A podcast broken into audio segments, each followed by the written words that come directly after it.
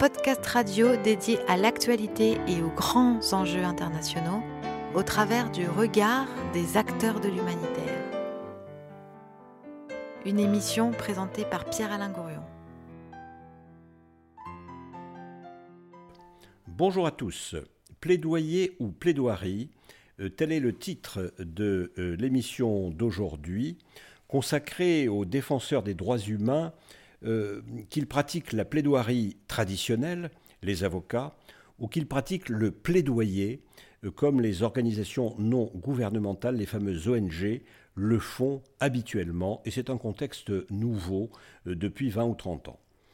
Donc ce nouveau Human parlera également de l'accaparement des terres dans le monde, spécialement en Indonésie, car l'une de nos invitées, Era Purnama Sari, avocate indonésienne, eh bien, est spécialisée précisément euh, dans cette question de l'accaparement des terres et plus généralement de la défense des droits humains. Autour d'elle, Tim Hughes, euh, avocat franco-britannique, président d'Agir Ensemble pour les droits humains, et Édouard Raffin, euh, qui est un avocat spécialisé en matière d'environnement. Enfin, Élise Goua, chargée de plaidoyer chez AEDH, euh, qui a grandement contribué à la préparation de cette émission.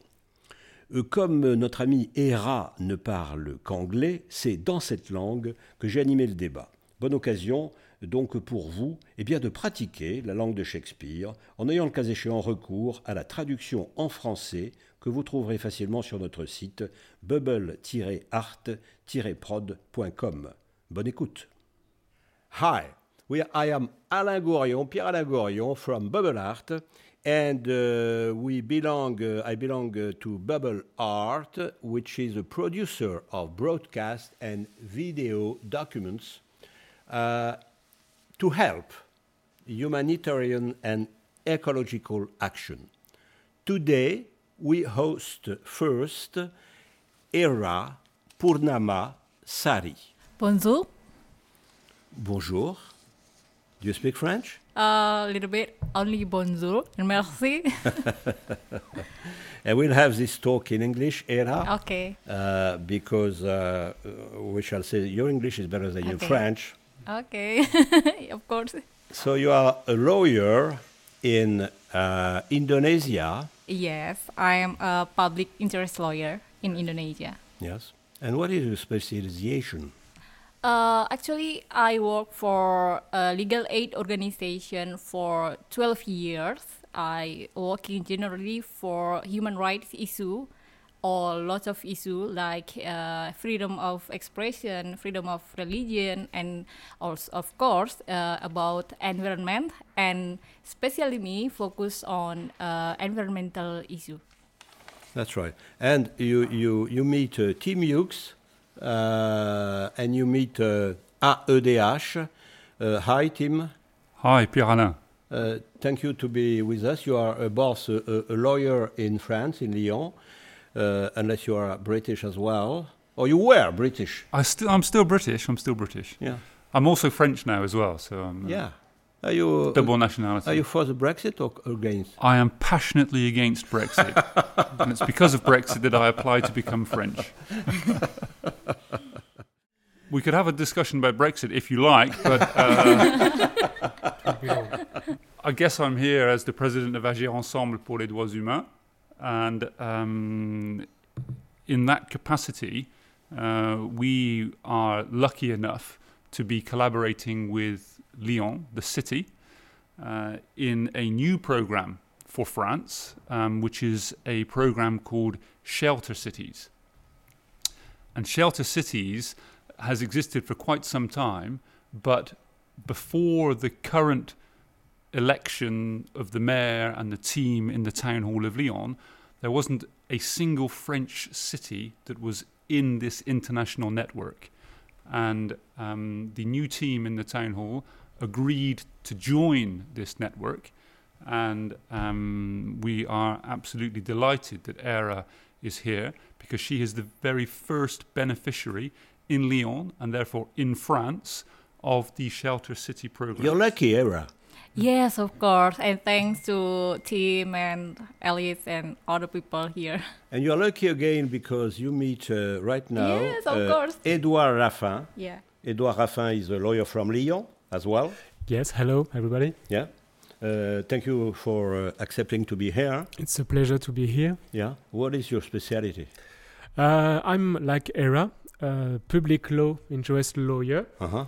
uh, here in Lyon, in France, and uh, I am working in my own um, uh, legal um, Law firm. law firm. Yes, Mhm, mhm. and before that, because I'm 30 years old and I've been uh, doing activities of advocacy for environment and climate change for 10 years.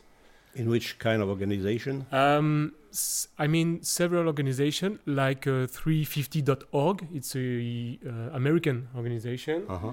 Then I work with different African NGOs, and we did advocacy for climate change and human rights uh, issues in the field of climate change. So um, I attended several uh, UNFCCC talks, the U- uh, United Nations um climate change talks, uh, in Denmark, in uh, Rio de Janeiro, in Warsaw, uh, in Morocco. And of course, one of our uh, topics today will be uh, to, to have a look uh, to the traditional role of the lawyer and to the new role, especially through NGO organizations. Exactly. Yeah. Uh, that will be one of uh, the points we will have to, uh, uh, to, to, uh, to, to, to look at. And we have Elise Goy. Hello. Nice to see you again. Yes, Elise made a, a lot of uh, work to prepare this, uh, this network. Uh, so, Elise, maybe uh, could you explain uh, to us and tell us some words about uh, your work, of course, for Agir uh, pour les droits humains, uh, and uh, about Indonesia Yes. after. It would be my pleasure. Yeah. So, uh, I'm Elise Goy. I'm working for Agir Ensemble pour les droits humains uh, since uh, mm, for eight months now. Uh, first, I was working as an assistant of the protection program, which aims to uh, relocate uh, human rights defenders, and uh, that's in uh, that's uh, that domain that I I meet um, I met sorry ERA, and now I'm working still in Agir Ensemble, but as an assistant in advocacy.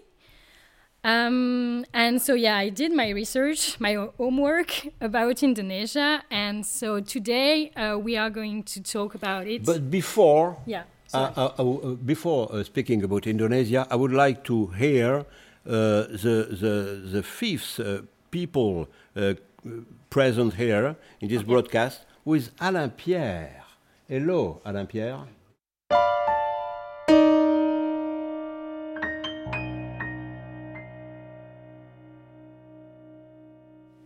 Is a pianist, as you can see and hear, and he will be with us uh, during this uh, this time we are going to spend together. Sorry, Elise.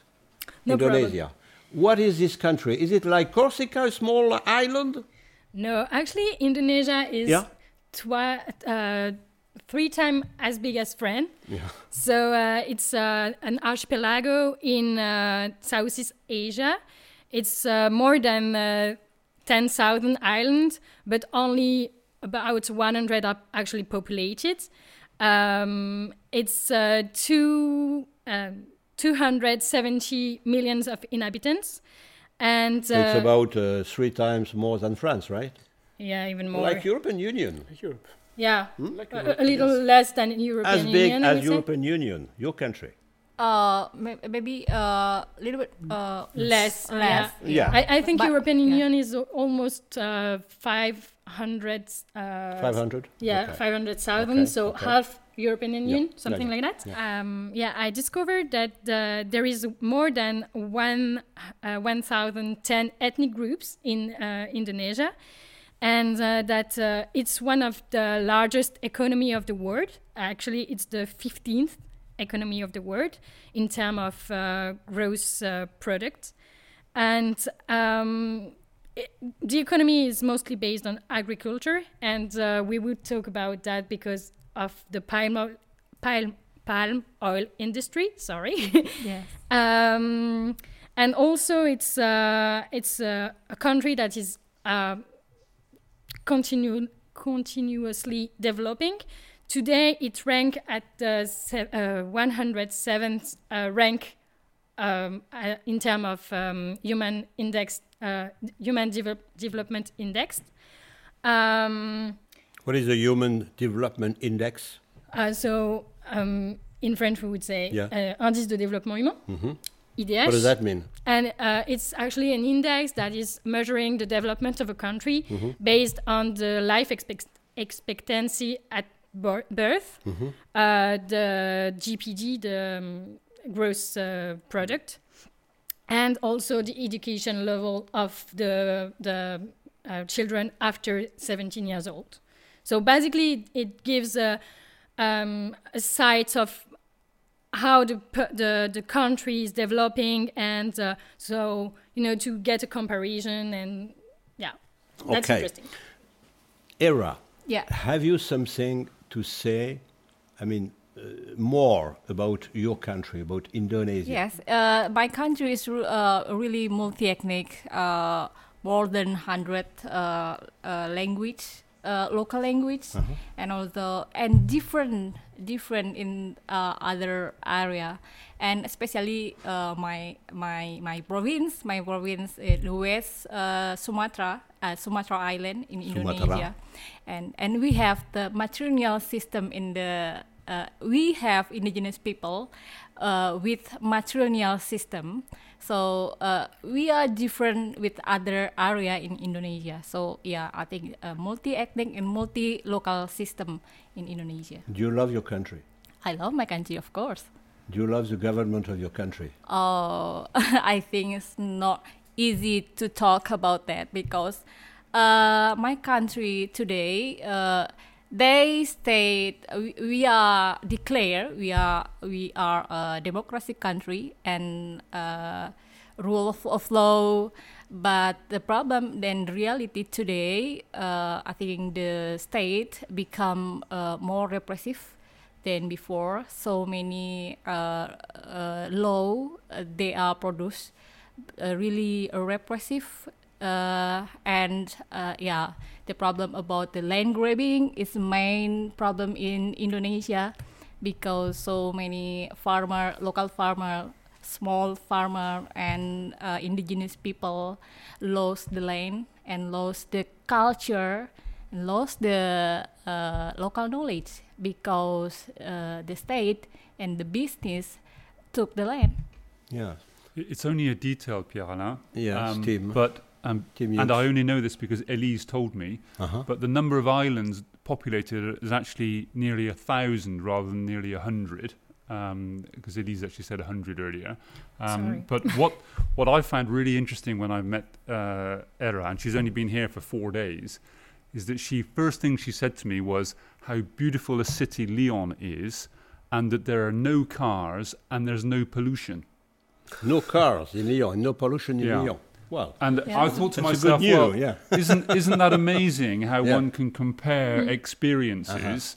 Um, because as I was mentioning to Era, we are very concerned about pollution in Lyon and the number Yeah. of cars, and we're trying to think how we can have a more relaxed and greener life in the city centre with less cars.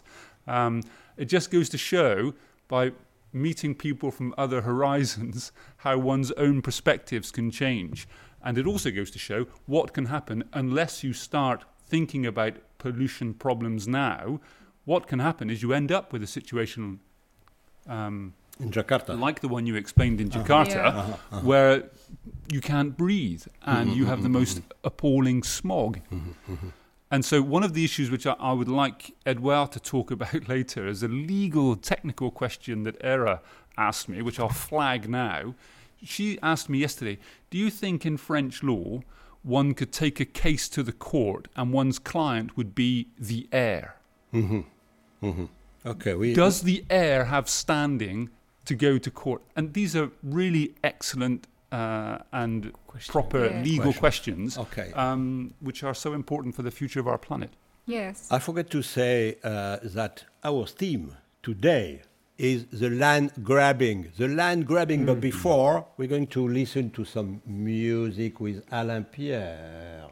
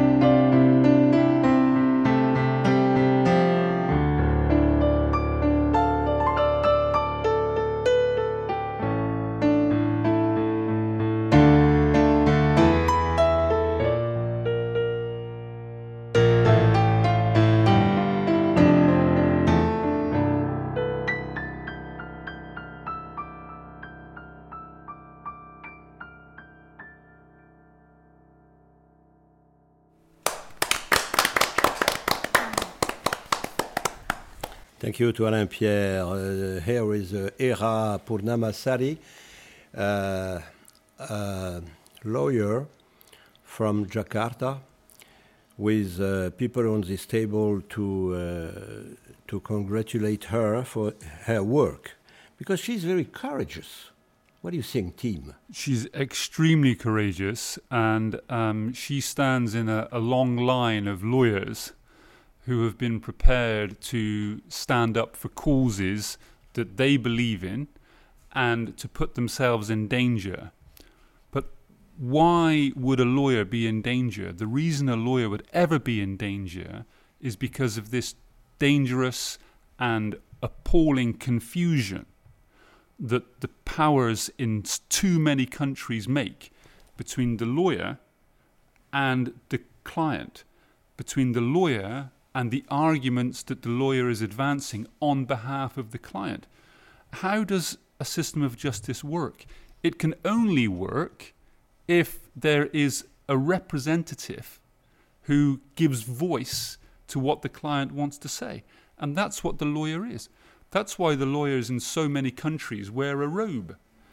Just like a priest would wear a robe. It's because of the anonymity and the fact that the lawyer is representing an institution, Yes. an institution that society believes is important. I, I mean, some of the most important lawyers after the Second World War were the lawyers who defended Nazis at the Nuremberg mm-hmm. trials. Mm-hmm. Mm-hmm. Why? Because without lawyers there to do that work, then those trials would have been a farce. Those trials wouldn't have been a genuine examination of the roles that those defendants played in the atrocities that we had during the Second World War. So, knowing that there is this confusion that happens in so many countries between the lawyer and the cause, for people like Era, in, as she said, repressive regimes, to be prepared to stand up and plead the case Yes. demonstrates a commitment, a passion, and I have to say, a greater understanding of the lawyer's role in society than that that is shown by those repressive forces you mentioned. Yes. Are you, Era, a kind of new environmental priest? Uh, me? Yes. Uh, you. not yet. Uh, not yet. I'm priest, but they report me actually for the uh, uh, uh, electronic uh, crime. To uh, y- they use the uh, the law of uh, uh, information freedom. Uh-huh. Uh, but yeah, until today they do anything. But I still my name in the report in the police until today. Yes. Maybe you, you can uh, tell us one or two cases. I mean, the most uh, clear and the most, uh, see what I mean? Uh, In your career. Uh, maybe one. Yes. Yeah, uh, yeah. I tell I told you, uh, 2019 and Yeah. 2020, I assist uh, 59 farmer in Jambi province in uh, Suma- in Sumatra, uh, Indonesia, uh, because they uh, tortured by police. And uh, the police say this is about this is the the the the, the f- this is not farmer. They are mafia. They are criminal. And i investigate the the, the case and found the uh, human rights violation. They torture and also uh, conflict with the corporation corporation uh, forest industrial uh, plantation and uh, the farmer the farmer tortured by uh, police because the police want to burning the more than 300 uh, uh, uh, cottage and uh, the land of the more 300 people. And after the burn the land they took over the land the corpor- the corporation uh, cultivate with the what we call the eucalyptus this is strong evidence that police work for corporation, not for the people. So I bring the case and uh, speak up for media and also by Human Rights Commission. And after one day after I report to the Human Rights Commission, someone from uh, Jambi, yeah, I don't know who, maybe yeah, maybe corporation team or other, called me and uh, said stop to bring the case and i continue to assist the farmer 59 farmer also including uh, indigenous people Did they frighten you? they prosecute me Yeah. they pros- prosecute me in the court process Uh-huh. and one my uh, weakness they attack they attack and arrest in the court building this is not uh you can It's imagine an- un- unbelievable here. yeah the poli- the police uh, stole my witness before five minutes five minutes the court is open. So uh, yeah so i don't have uh, uh, opportunity to uh, to to to to to to to talking with my client because they isolate my client. My client uh, everyone cannot meet with them. So and every week in the court uh, most police officer uh, came to the court and there is terror with my fam- with my family with my client because uh, they intimidate intimidate intimidate and then nobody uh, want to talk about the case so yeah this Can you imagine that uh, in France, uh, Edouard Raffin? It's unbelievable. Uh, Era, you are very courageous from from a French perspective. Um, I mean, lawyers here in France, we can do our job. We can stand for our clients in a very comfortable uh, situations and conditions, because we here in Europe, uh, in France especially, we've got this um, umbrella of principles and rights uh, from the European Court of Human Rights, from international uh, convention agreements, and all these principles and these rights, human rights, or, um, or the rights for doing our job, uh, is, is they are implemented in the national legal system, and the rule of law here in France, it, it does work Hmm. very well. Mm, I mean, in a very effective way. So we do not have this kind of problem. Uh, we faces uh, we face fair trials. Uh, Every everywhere in France, Yeah. every time, Mhm. all the trials are fair. So we can do our job in the best conditions. Yeah. There is a big difference between uh, Era, Yeah. um, with a, which, which she, she- she's a lawyer in Indonesia, and, and me in France. Um, I consider that you are at the front line of Mm. the, Mm. the fight in global warming and human rights issues. You are in the front line. Here in France, we are in the backyard Mm. of the system. If I, i- if you understand what I mean. Yes. mhm. Um, here in France, because of the globalization, uh, all the business and the um, pollutions and um, economical consequences to vulnerable populations in developing countries, they have been transferred. They moved out from Mm. France. So here in France, it's like every, everything is quite nice, quite working, and the pollution you you f- you find you found Lyon very with clean air Yes. when you arrive. That's uh, that's very interesting because all industrial pollutions moved out Yeah. because of the globalizations and uh, tax uh, competitions. So here in France, we are not fighting against the same um, um, a- a- aggressor or um, the same the same problems. Mm. Um, Mhm. Other lawyers did the, the job before, uh, after the, the Second World War. Mm. Or here now it's uh, only trying uh, to to to hold the system, um, trying to um, take uh, legal uh, litigation for the activities we have in other countries. Our companies, our parent companies, have in other countries. Uh, so it's not the same fight. Yeah. Uh, it's definitely not the same fight, and you're very courageous to, to do that in, in developing countries. I can explain after Yes. what we are doing Yes, here in France, course. but I think it's a very different squall. And first, uh, as uh, uh, all these problems are a bit technical, we'll listen some a bit of music Okay. again. What do you think? Let's do it. Yeah.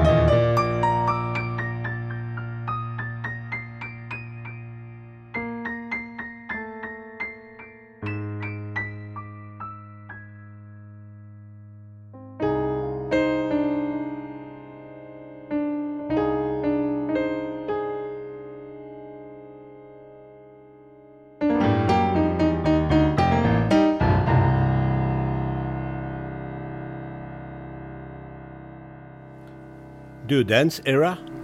Uh, not yet.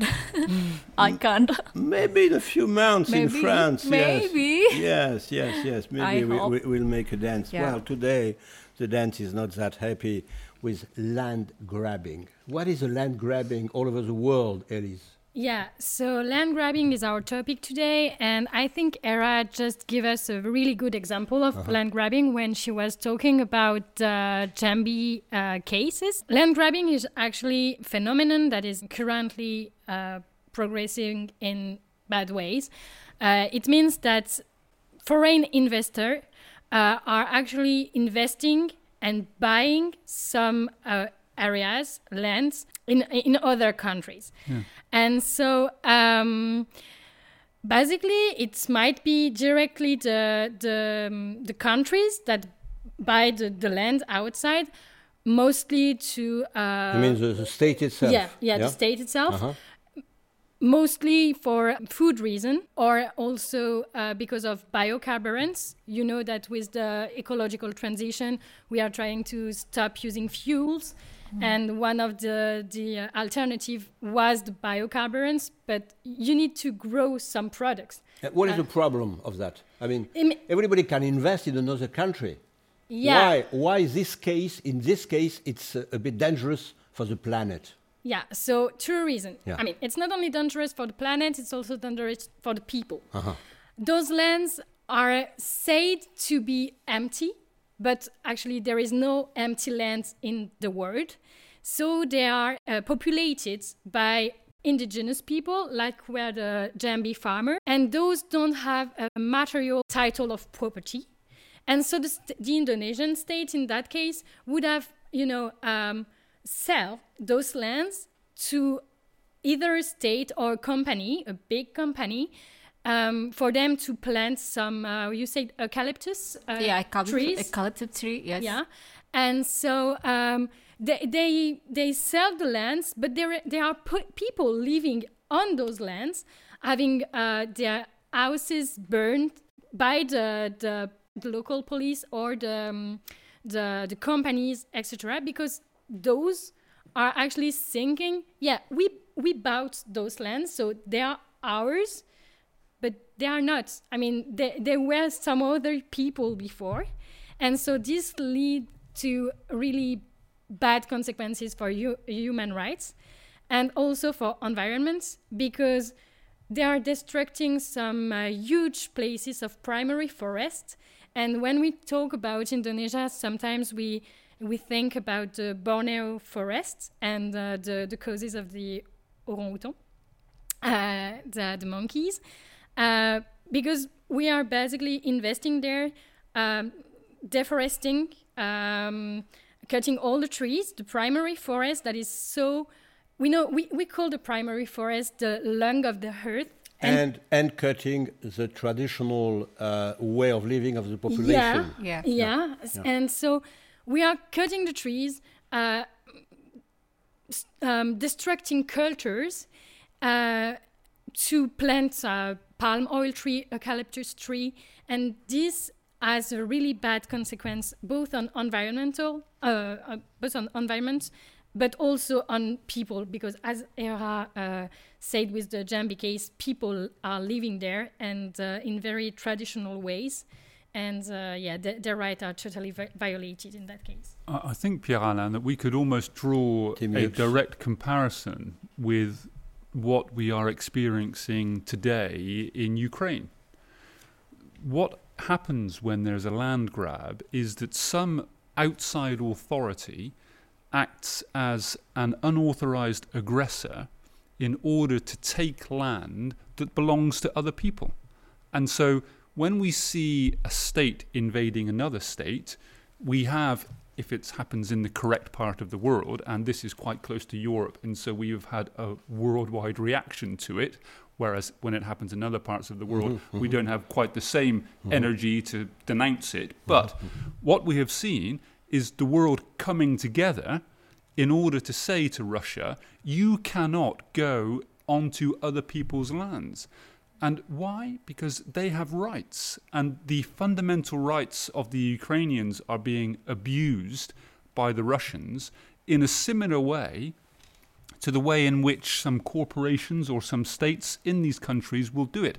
And it's it's what we call a double impact scenario because not only is it appalling for the indigenous people who lived there. And this happens in many, many countries around the world. And Agir Ensemble is involved in one particular program in the Democratic Republic of Congo, Mhm. our program called Peuple, um, which defends the pygmy peoples. Is it the same over there? It's very similar Yeah. because you have a situation in which these people are regarded as second class citizens.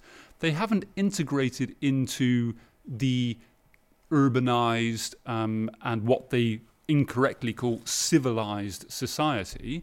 They're still living on their ancestral lands, and therefore we can ride over their rights and take their land if we wanted in order to get a profit often.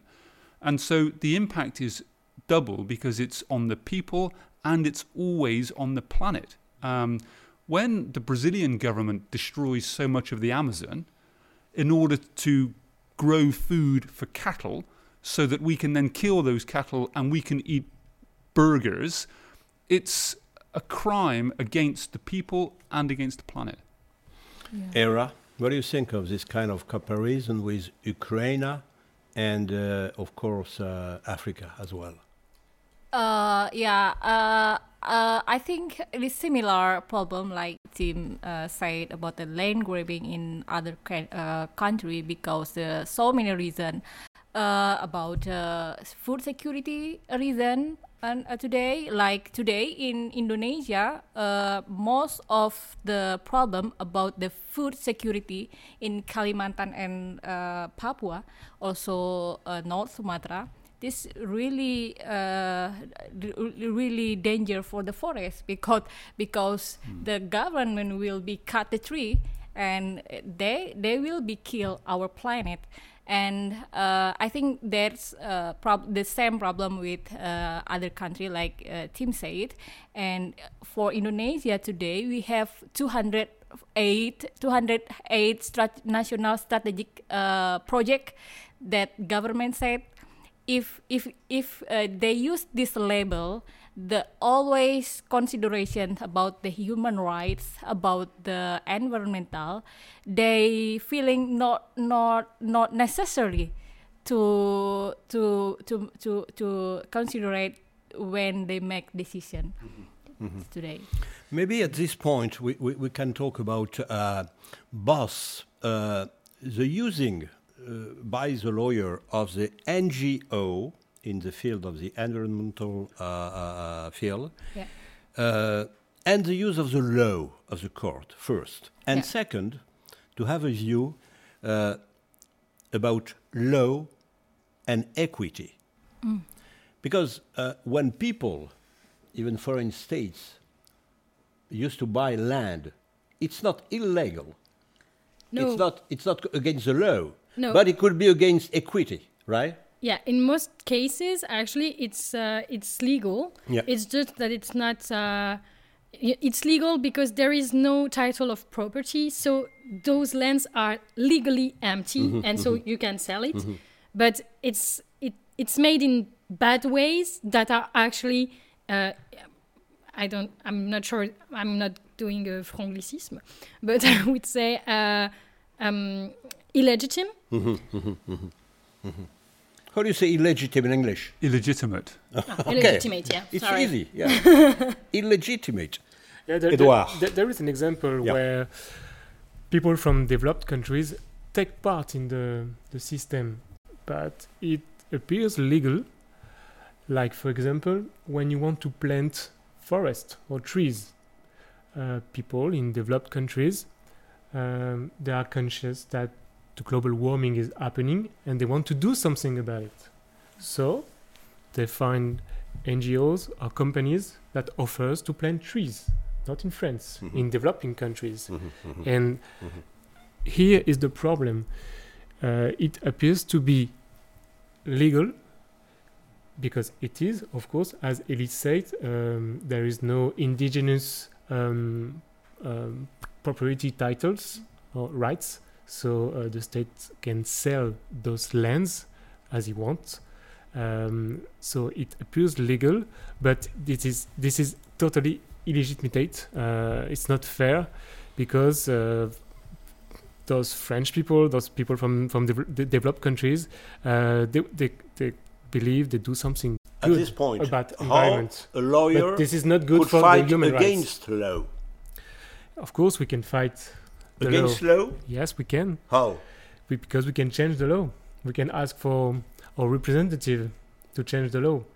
Um, lawyers are two types of activities. Mhm. Um, they stand for people, they represent their clients at courts, or they can advocacy and, and, and, and pledge for, for new laws and try to influence the work of the deputies and representatives Mm. here in France at the Assemblée Nationale or in the Senate. So um, we can fight the laws when the laws is not uh, good enough or is not, um, or we must change it. It maybe used to be good. It used to be a good law, but now it's not enough. And lots of countries have overarching constitutions. And many countries have constitutions which protect fundamental rights, including, of course, the French front constitution. And often, ERA and other lawyers around the world who are engaged in such local struggles, they can fight against any recent law that Parliament may have passed by referring back often to the original texts on which the whole legal structure of the country is based, and you can often find a conflict Yeah. between the wishes and the legal guarantees that are expressed in a constitution Yeah. and any particular local recent law that is made because a particular government in power at a given moment wishes that law to come into force for its own purposes. Have you have you an example, yeah, Era, and, and, and the problem in Indonesia today, they make the crime of land grabbing make illegal with the law. They change, imagine, they changed 70, 78 law by with one law only one year. And all people rejected the law, but the government still issued the law. So uh, I think it's really a problem uh, today, and some of Indonesian die because demonstrate and the police uh, attack them. But yeah, the law still uh, still issued by the government, and the problem uh, actually we can in Indonesia example, and I think in developing country, the formal system like court not effective to bring the land grabbing case actually because yeah indigenous people uh, yeah tomorrow i talk with him. Tomorrow the indigenous people they don't have the written evidence. Um, they but the formal system in the court they use the formal uh, syst- formal evidence. So if we bring the case to the court they will lose. There is a problem in uh, Indonesia, and also the indigenous people uh, they don't have enough the access to justice. Example, if they want to report the corporation to the police because the police uh, attacked them at, or uh, took the land, the police say, "Where is your evidence for your land, like certificate, like that?" So and they don't have, of course. they don't have, of course. So yeah, there is Okay. a problem. But that, that's where the word advocacy, the, Elise is an advocacy officer at Agir Ensemble. Edouard used to be an advocacy officer for NGOs. This is the whole dual purpose of people who know and understand the law, who try to increase sensibilization, understanding of the way in which the law can be abused. And it's an extremely part of, important part of the function that lawyers can play because they have a, a, a legitimacy to explain that uh, the regime is moving away from the guiding legal principles on which any country at any one given time may have been founded. Um, so it's the advocacy not in the sense of standing up in court and presenting a case, which is advocacy. It's advocacy in the example of spreading the message. And Pierre if you'll allow me to say it, in so many countries, the mainstream media are also part of the system. Yes, of course. And they won't yes. relay the type of message that ERA wants to relay in order to try and engage with the population so that people can understand fully what's happening, which is why I'm media afraid, such as yeah. this I'm afraid, Jim, exist. uh, land grabbing is not very sexy. no, it? No, It's not sexy for the media, for the mainstream media. See what I mean? but it's important. And yes, but how can we make it interesting for people? Hmm. Through which way? Through which examples? Okay, we have three minutes to think about it during the music. okay.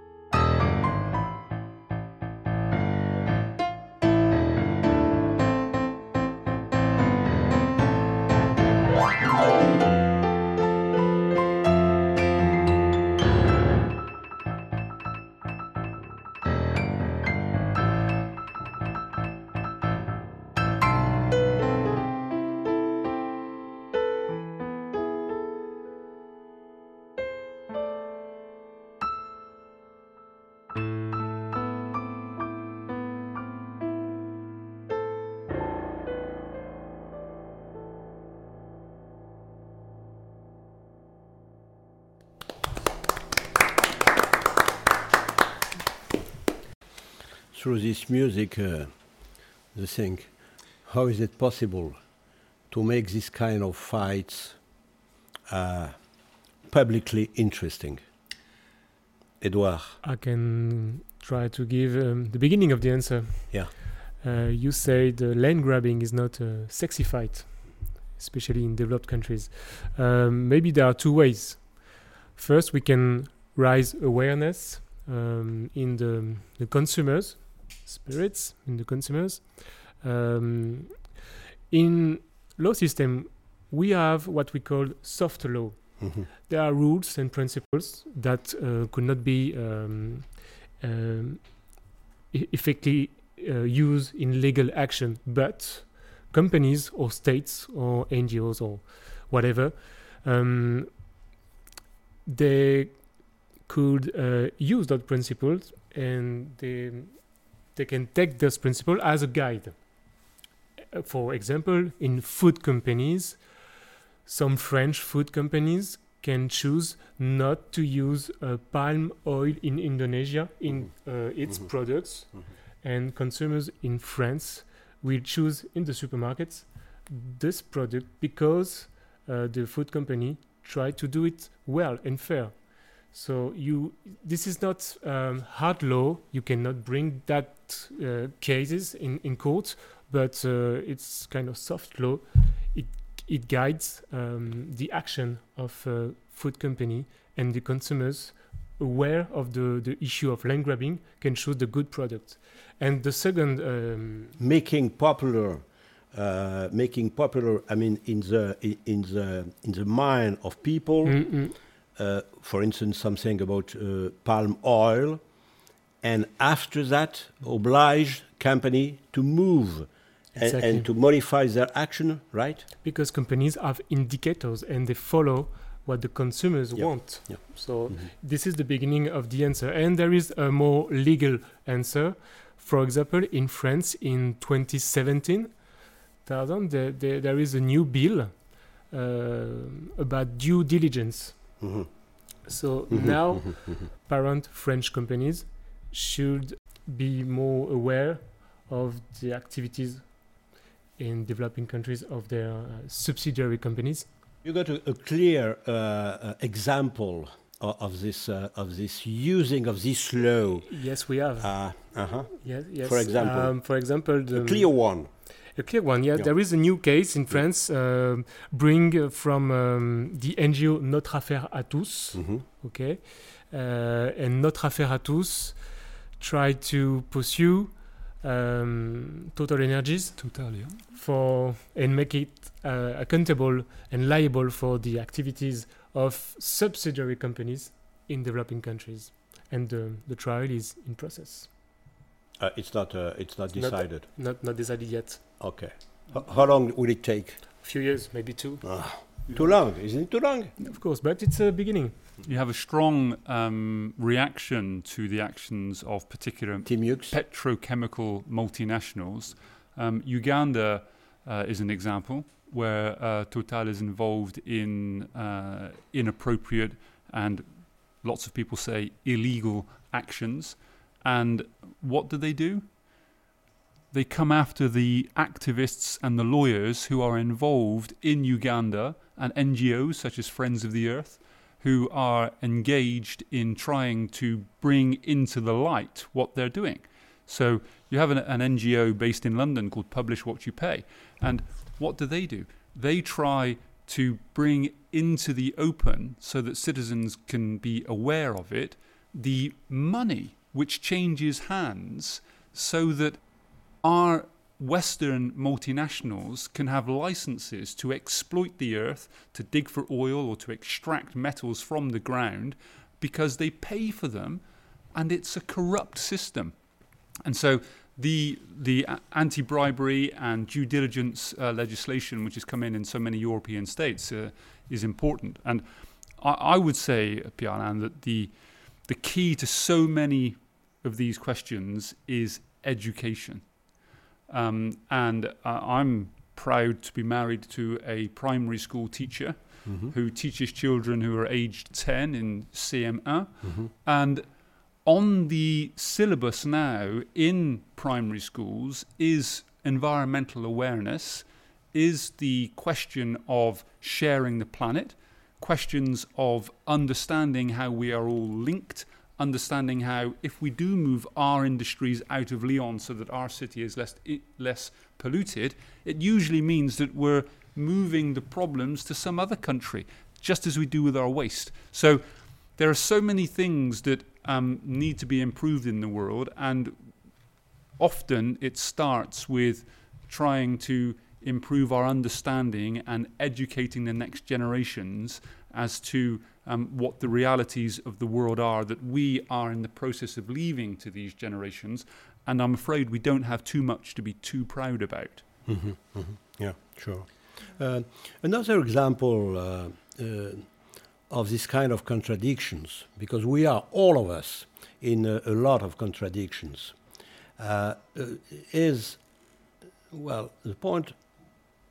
The European Union is against using a lot of uh, oil palm, and your country is, I think, the first producer and Yeah. exporting this product. At the same time, your country is going to be uh, the leader of the G20 in the next, uh, uh, I think, uh, since uh, next uh, December, something. Yes.